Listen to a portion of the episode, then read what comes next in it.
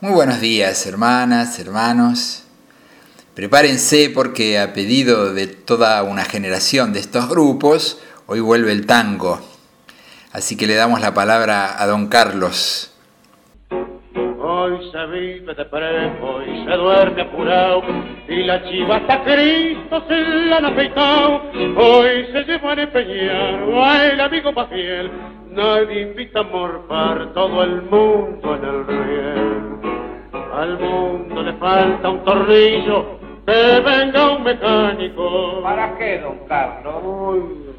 A ver si lo puede arreglar.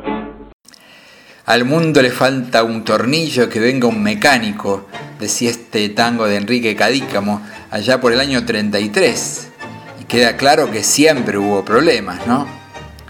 Y me pareció una buena introducción para ir entrando muy de a poco en ese asunto que les comenté de las discusiones y grietas que nos dividen. Son muchos los ámbitos en los que tenemos que crecer en el diálogo. Ustedes tendrán ya sus propias experiencias de ver cómo de golpe hay cosas que no se pueden hablar, porque es solo para discutir, perder la paz. Y ojalá que no les haya pasado. Se puede hasta dar el caso de que se distancien amigos o familiares por esas diferencias que terminan por romper vínculos de años y es triste.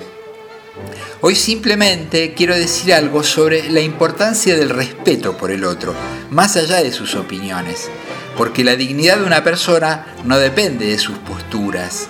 Nuestras opiniones, nuestras posturas, por más racionales y hasta evidentes que nos parezcan, pueden no serlos para los demás, así como nosotros podemos no ver las cosas del modo que para los demás es evidentemente el correcto.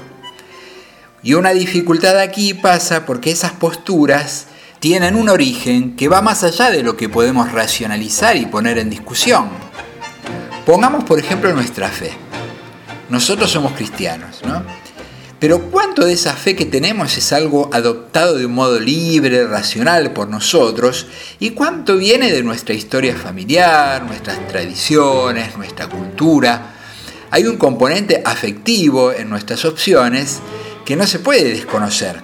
Y esto hace que aquel que cuestiona mi fe no me está cuestionando solo a mí, sino que de algún modo está poniendo en crisis mi historia, mis afectos más profundos, esos que dan sostén a mi vida.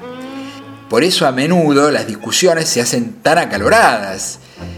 Y esto aplica a quien sostiene una determinada postura política o filosófica, no solo para la religión. Por eso es clave el respeto. Y pienso que una de las cosas que deberíamos tratar de evitar, algo que aparece frecuentemente en los debates actuales y que daña mucho el respeto, es el recurso a la ironía y a la caricatura. Y no hablo de la que se hace con humor, esa que nos hace reír, sino esa que aparece en medio de una discusión acalorada y que pretende desautorizar al otro poniéndolo en ridículo. Todos tenemos cosas de las que podríamos avergonzarnos y me voy a abstener de poner ejemplos en esto. Pero ¿qué pasaría si esas cosas que ocultamos, si eso que nos avergüenza de golpe aparece en primer plano, se le pone una lupa y desde ahí se pretende juzgarnos como personas y seguramente apareceríamos como una especie de monstruos? Pero claro, ese monstruo no nos representa, no somos así. Algo parecido pasa cuando ironizamos o ridiculizamos al otro en medio de una discusión.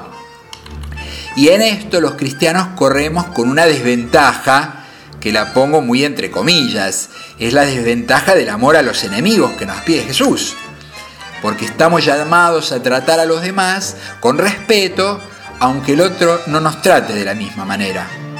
Y si no lo hacemos, y bueno, sencillamente estaríamos dejando de lado el Evangelio. ¿Cuánto queda por decir sobre estas cosas, no? Espero simplemente haber expresado algo en lo que podamos mejorar, aunque sea un poco, con la ayuda de Dios.